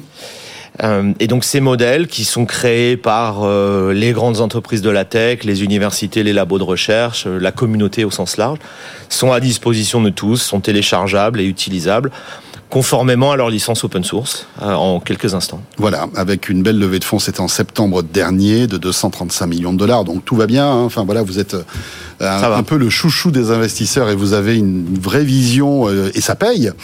Euh, et vous êtes avec nous aujourd'hui pour euh, nous parler d'un partenariat qui est très très très important pour vous. C'est ce par- partenariat que vous avez noué avec Google Cloud. Alors expliquez-nous. Euh, pourquoi Google Cloud et qu'est-ce que ça va changer en fait dans la, la structure de Gingface et surtout pour vos clients Alors vous avez mentionné notre dernière levée de fonds euh, effectivement cet été où euh, les plus grandes entreprises de la tech étaient rentrées au capital, donc euh, Amazon, Microsoft et Google et, et plein d'autres. Je vais pas toutes les reciter. Et donc l'étape logique c'était de, de- effectivement de- de- d'être des partenaires avec toutes ces entreprises. Alors pour Amazon c'était déjà le cas depuis des années, pour Intel, AMD, etc. c'était le cas. Il en manquait une. Euh, notable effectivement c'est Google. Donc on est on est content de, de pouvoir travailler avec eux maintenant. L'objectif je pense commun c'est un petit peu toujours le même c'est de de permettre à tous les utilisateurs d'utiliser de travailler avec nos modèles quel Mhm. que soit leur environnement. Donc quel que soit le cloud que vous utilisez quelle que soit l'infrastructure que vous utilisez euh, vous devez pouvoir le faire de manière, euh, de manière simple, de manière euh, euh, Fluide, on va dire. fluide et Ouais, ouais. scalable, et, au meilleur coût, euh, en profitant des, des accélérateurs euh, hardware qui peuvent être disponibles. Google est assez connu sur, Mhm. sur ces sujets-là. Voilà, donc on va, on va travailler, on commence à travailler à intégrer euh, nos Et vous travaillez avec les gros, les autres géants, en fait. Bien sûr, cloud. oui, le- le- Amazon, Exactement. OVH, Donc, etc. Enfin, de, voilà. de la même façon qu'on a qu'on a intégré nos- notre écosystème open source sur euh, sur AWS par exemple, Ouais, ouais. sur Azure. C'est même d'ailleurs bizarre que vous arriviez si tardivement sur Google, non? Dans l'absolu Alors lequel des deux a tardé ça Oui, je- oui, oui. Bon, ça n'a pas beaucoup d'importance. Euh, Nous, on, on- on a une philosophie open source qui se traduit techniquement, mais je dirais aussi intellectuellement, où on est ravi de signer le maximum de partenariats avec le maximum d'entreprises, euh, pour que, une fois de plus, quels que soient vos choix euh, de, de, de cloud ou, ou de, ou de hardware, euh, eh bien, vous puissiez travailler dans les meilleures conditions possibles. Donc, bienvenue à Google dans le l'écosystème Hugging Face. Euh, ça a mis un petit peu plus de temps que ce qu'on pensait, mais on est très content de travailler avec eux maintenant. Euh, alors, on, on va parler de Vertex et AI parce que évidemment tout ça va se mettre en place d'ici le premier semestre 2024. Mais c'est vrai que ce que vous faites est assez abstrait et, et c'est pas mal de, de de donner de temps en temps des exemples. hein. Euh, je suis une entreprise euh, lambda, je veux me lancer dans l'intelligence artificielle, je viens chez vous en fait, hein, euh, dans votre magasin, c'est un peu comme un app store hein, euh, finalement. Enfin voilà, mais voilà, s'appelle, euh, gratuit. ouais. En ce moment, vous remuez le couteau euh, dans la plaie pour euh, pour Apple. Et donc moi, en tant qu'entreprise, je vais pouvoir chercher le, ch- ch- chercher le modèle d'intelligence artificielle qui correspond à mes besoins.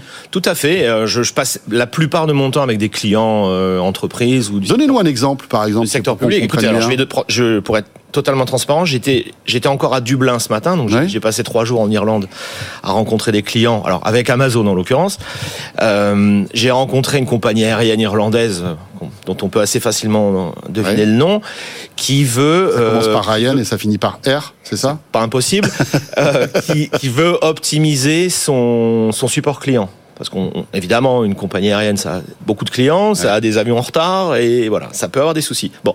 Et le- les, les call centers coûtent cher, sont très difficiles à, à scaler. Il faut mettre plus de gens, plus de gens, il faut les former.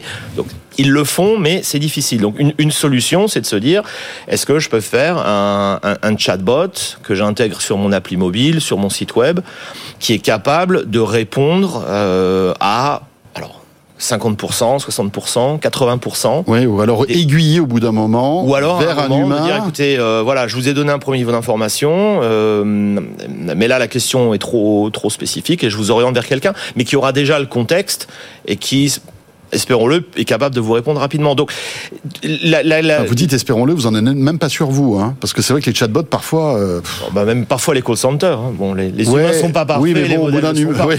Mais vraiment, les, ces modèles maintenant, je sais que les chatbots ont été ont été assez. Mais avec l'IA générative, on, a- on- voilà. on passe une autre, une autre étape quand On même. passe une autre étape et, et- et de manière générale, les, les clients cherchent à automatiser, accélérer euh, des, des- leur processus métier.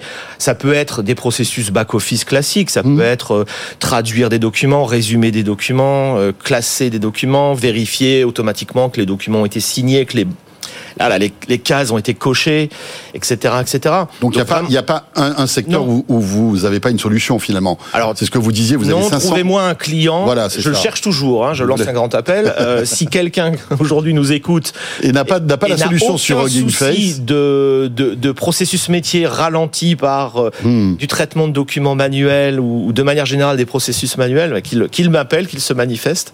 Je, je serais ravi de l'intégrer dans mes slides, mais sincèrement, pour l'instant, non. D'accord. Pense que et c'est c'est la, la, la, la, valeur qu'on amène à, à nos clients, c'est de dire euh, on- on a des modèles multilangues. euh, Vous êtes avant tout un conseiller en IA finalement. voilà. C'est ça, hein Venez avec votre problème Voilà. et vous allez probablement trouver des modèles qui sont un bon point de départ. Alors, parfois ils marchent tels quels, parfois il faut continuer à les travailler un petit peu, mais euh, une grosse partie du travail est déjà assurée par ces modèles préentraînés. Donc on revient avec ce partenariat avec Google. Ça veut dire que d'ici ce premier semestre 2024, les modèles Face seront disponibles dans Vertex AI, qui est l'offre d'intelligence artificielle de Google. Oui, qui est le, hein le- on va appeler ça le service de machine learning et d'IA de, de Google, un service managé.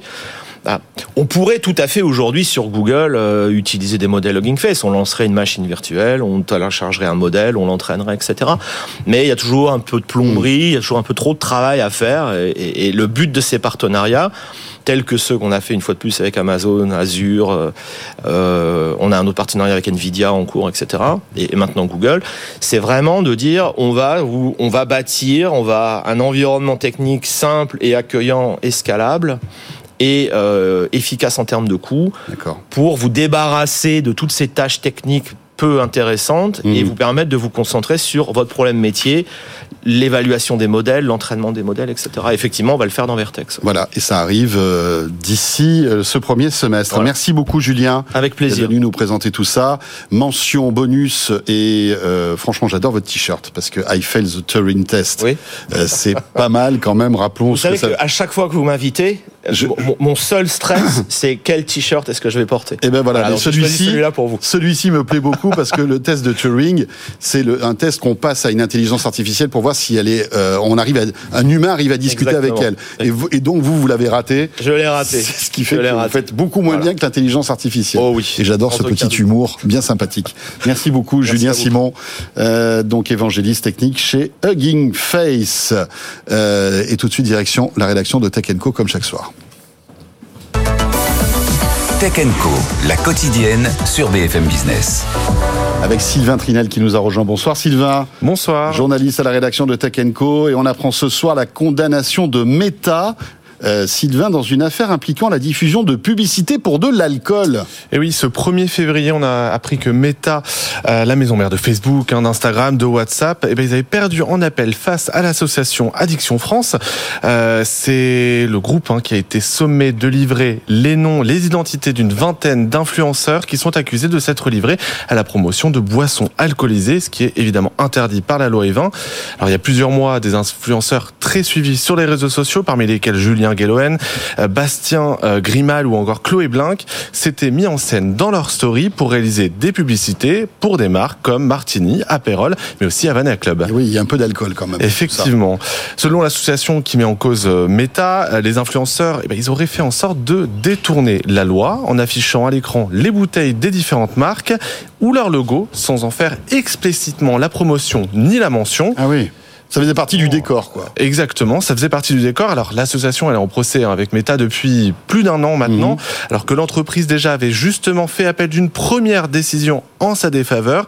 Euh, elle reproche, en tout cas l'association reproche à Meta euh, bah, de ne pas lui fournir la liste hein, des, euh, des influenceurs concernés et surtout de ne pas avoir agi comme il se doit face à un contenu qu'elle juge illicite. La plupart des comptes repérés n'ont jamais été euh, sanctionnés et leurs stories, leurs stories ont simplement été supprimées par le réseau social. Alors selon l'arrêt euh, auquel l'AFP a pu avoir accès, Meta devra donc communiquer les noms et les prénoms des influenceurs, Mhm. mais par contre ils n'ont absolument rien dit sur l'absence de sanctions de la part du réseau social. De son côté, Addiction France, mais ils expliquent aussi regretter que la fameuse loi influenceur hein, qui avait été euh, mise en place l'été dernier et qui pourrait être retoquée notamment par l'Union européenne n'ait pas permis de mieux contrôler les publicités liées à l'alcool. Et pourtant, elle a été très efficace, hein, puisqu'elle a vu, euh, en fait, le business des influenceurs, euh, on va dire un peu louche, s'arrêter euh, du jour au lendemain, quasiment. hein. Exactement, la DGCRF euh, en a pas mal parlé ces derniers mois. Merci beaucoup. Sylvain Trinel, donc journaliste à la rédaction de Tech Co. Et euh, pour terminer euh, ce rendez-vous du jeudi soir, on va parler maintenant biométrie avec mon invité. Tech Co, la quotidienne, la start-up. Voilà, je reçois le PDG de Pone Biometrics. Jean-Noël Georges est avec nous. Bonsoir Jean-Noël. Bonsoir François. Merci d'être avec nous euh, et vous êtes là pour euh, nous parler euh, de biométrie parce que en fait c'est un peu la spécialité de cette euh, société Pone Biometrics. Hein, six ans de R&D, des articles scientifiques publiés. Vous avez déposé deux brevets aux US et voilà. Enfin, vous êtes dans, dans ce domaine-là à la pointe. Est-ce que vous pouvez nous présenter Pone Biometrics avant de nous expliquer pourquoi vous vous êtes euh, spécialisé dans ce petit capteur que vous nous avez apporté Bien sûr, euh, Pone Biometrics, c'est le résultat de ce qui se fait mieux en Europe. C'est une société norvégienne Oui. euh, qui est basée donc à Oslo et qui a travaillé avec les universités françaises de l'ANSSI Caen et l'université euh, d'Oslo pour préparer un prototype et inventer un nouveau concept. Euh, c'est ce concept qu'on a acheté. Donc Pone Biometric a acheté ce concept et a développé ce, ce produit que je vais vous présenter maintenant. D'accord. Euh, vous allez voir qu'il qui est d'une simplicité euh, incroyable, euh, mais on, on, va rentrer dans le détail. Donc, euh, je disais six ans de R&D. Vous avez toujours été dans la biométrie? À Pone Biometrics alors, Pone Biométrique, le nom l'indique, hein, on, est, Oui. on travaille avec la biométrie. Il faut savoir que en Norvège et en Suède, il y a des sociétés qui sont leaders sur les sensors biométriques, donc les sensors qu'on va utiliser. Il y a trois grandes sociétés euh, qui fabriquent ce- cette qualité de sensors biométriques et elles sont basées euh, sur le territoire nordique. Tiens, il y a une spécialité. euh, Une particularité, on va dire, qui s'est faite. particularité. Exactement. C'est étonnant. Alors, euh, l'idée pour vous, enfin, ce que, pour, pour qu'on comprenne bien ce que vous mettez en place, c'est que grâce à cette technologie que vous, avez, que vous allez nous présenter, on n'a plus besoin pour s'identifier de rentrer des mots de passe, etc. C'est notre doigt qui fait la différence. Donc, c'est l'empreinte digitale. Exactement. Juste peut-être un, un petit peu avant, euh, François, j'aimerais vous montrer cela. Euh, comme je l'ai expliqué tout à l'heure, c'est Alors, le- vous nous montrez là une, un, un circuit imprimé. on un va circuit dire. imprimé. Ce sont les six ans de recherche et développement. Vous avez ici ce qui se fait de mieux en Europe, comme je vous l'ai dit, c'est un bijou de technologie. C'est hyper fin. C'est ultra Ça fin. ressemble à une carte de crédit, en fait. Exactement. Carte de paiement. Peut-être qu'on peut pas voir à l'écran, mais l'écran fait moins d'un millimètre d'épaisseur, ainsi que la batterie. Donc vous avez ici ce qui se fait de mieux en termes d'électronique Et de miniaturisation. de miniaturisation et également en termes de sécurité. Et on a réussi à rentrer cette complexité d'architecture dans un produit extrêmement simple. Donc ça, c'est le produit final. C'est le produit final. Qui ressemble à une petite calculatrice euh, qu'on a connue quand on était jeune. Mhm. Hein, c'est ça. Donc là, il y a... euh, Voilà. Et alors, ça sert à quoi et comment ça marche? Je vais Racontez-moi. vous expliquer. Vous avez un bouton on-off et vous avez un sensor biométrique. La première fois que vous allumez la carte, vous enrôlez votre biométrie. Donc, je vais apprendre à la machine le, le, le- le- mon, en- mon empreinte digitale, un peu comme je le fais sur l'iPhone avec euh, le Touch ID. Exactement le même principe. D'accord. Alors il est important de, de savoir que ce ne sont pas les empreintes biométriques qui sont stockées, mais c'est un algorithme qui va transformer votre euh, empreinte biométrique en clé un secrète. pattern. Exactement. Et cette clé va être stockée dans un coffre-fort numérique qui s'appelle le Secure Element. Ok. Une fois que c'est fait, la carte vous appartient. Votre biométrie ne quittera plus jamais cette carte. La deuxième étape, c'est de la connecter à un appareil que vous souhaitez utiliser, un ordinateur, un téléphone. Là, vous allez utiliser les technologies de sans contact telles que le Bluetooth ou le NFC, Near Field Communication. Ok. Donc vous faites un pairing exactement comme quand vous êtes dans votre voiture. ou Pour euh, vous voulez voilà, je, je vais connecter au lieu de reconnecter mes oreillettes Bluetooth, je vais connecter votre appareil. Exactement. Ok. Là, la carte, elle est reconnue donc par l'appareil. Et la dernière et finale étape, c'est de vous connecter au service et les enrôler une fois pour toutes dans cette carte au service que vous souhaitez accéder. Alors quand vous dites les enrôler, c'est-à-dire les, les, les, les, euh, comment dirais-je, les, les, les rendre compatibles avec votre système, c'est ça hein? Exactement. Alors, ils sont déjà compatibles avec une technologie qui s'appelle FIDO, oui. hein, qui est Qui est supportée. utilisé par les plus grands, hein, euh, je crois, Exactement. américains, oui. Alors c'est une c'est une alliance, hein, c'est un consortium de, de grands de grandes sociétés euh, technologiques telles que Google, Amazon, Samsung. Ils se sont alliés et ont développé cette euh, cette technologie qu'on utilise. Pour revenir à votre question, il y a énormément de systèmes d'exploitation ainsi que de logiciels qui sont euh, compatibles avec FIDO. Donc Windows, Mac, euh, ouais, Des applications comme HubSpot, Outlook, euh, ok, Salesforce, etc. d'accord. La première fois que vous allez accéder à ces services, la clé de votre carte va être échangée avec ce service. Mhm. Chacun aura une partie du code et la fois d'après, quand vous allez vous authentifier, c'est votre biométrie qui va permettre d'envoyer la clé et de vérifier que vous êtes bien compatible et la bonne personne avec le service. Et ça va déverrouiller donc le service. Ça va vous donner accès au service. Alors j'ai plusieurs questions. Hmm. Ça existe depuis des années, en fait, le- la biométrie, l'empreinte digitale. Il y a des PC qui ont 10 ans, 15 ans, qui intégraient déjà un capteur de- de- d'empreinte digitale. C'est c'est quoi la différence, en fait? Alors la différence, premièrement, c'est que vous partagez pas votre biométrie avec les systèmes dont vous venez de parler, un ordinateur, le cloud Donc c'est ou un plus téléphone. sécurisé, plus confidentiel. On veut redonner un petit peu le pouvoir à l'utilisateur, donc il est garant de, ce- de sa vie privée. Il garde ses clés biométriques à l'intérieur de cet outil. Mhm. Euh, deuxièmement, Parce que Euh, vous parliez du téléphone tout à l'heure. Hmm. Le- le- le- L'enclave sécurisée de- de- d'Apple, elle est très très très sécurisée justement. Donc là, ça a vraiment pas de sens de de- d'équiper un iPhone avec votre système. On est d'accord? Alors si c'en a un, c'est ce que je vais, je vais essayer de vous, de vous montrer maintenant. Euh, quand il y a eu le Covid, euh, quand il y a eu le Covid 19, les gens ont commencé à travailler chez eux. Ils ont utilisé les solutions que vous avez dit. Mmh. Il y a eu une explosion des cyberattaques sur ces téléphones ou sur les ordinateurs. Pour une société qui doit gérer les profils de ses employés, Mmh. à quel moment vous savez que votre téléphone ou votre ordinateur il a été euh, infecté par une attaque?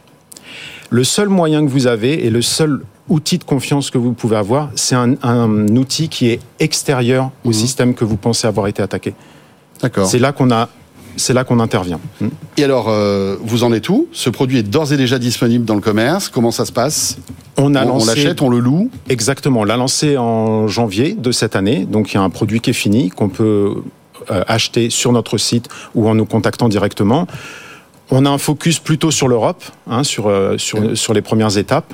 Il y a deux modèles. Il y a un modèle où on peut payer le produit one-off, donc euh, avec un seul paiement. Et le deuxième, c'est hardware as a service. On loue ce- cet outil parce qu'on aura des améliorations, mais je pense que vous m'inviterez pour, euh, pour en parler quand on, nous aurons d'autres. euh, Pourquoi pas Mais en revanche, il va falloir que vous installiez ça dans la radio pour qu'on puisse euh, sécuriser l'entrée du studio. hein. Avec plaisir. Merci en tous les cas. Merci.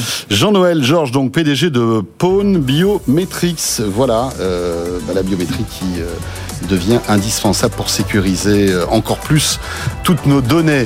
C'est avec euh, eh bien ce rendez-vous que se termine ce Tech Co. Très belle soirée. Merci de nous avoir suivis. Les replays, les podcasts qui vous attendent bien entendu. Et on sera de retour lundi, 20h, en direct à la radio, à la télé. D'ici là, très belle soirée. Bon week-end à vous toutes et à vous tous. Tech Co, la quotidienne sur BFM Business.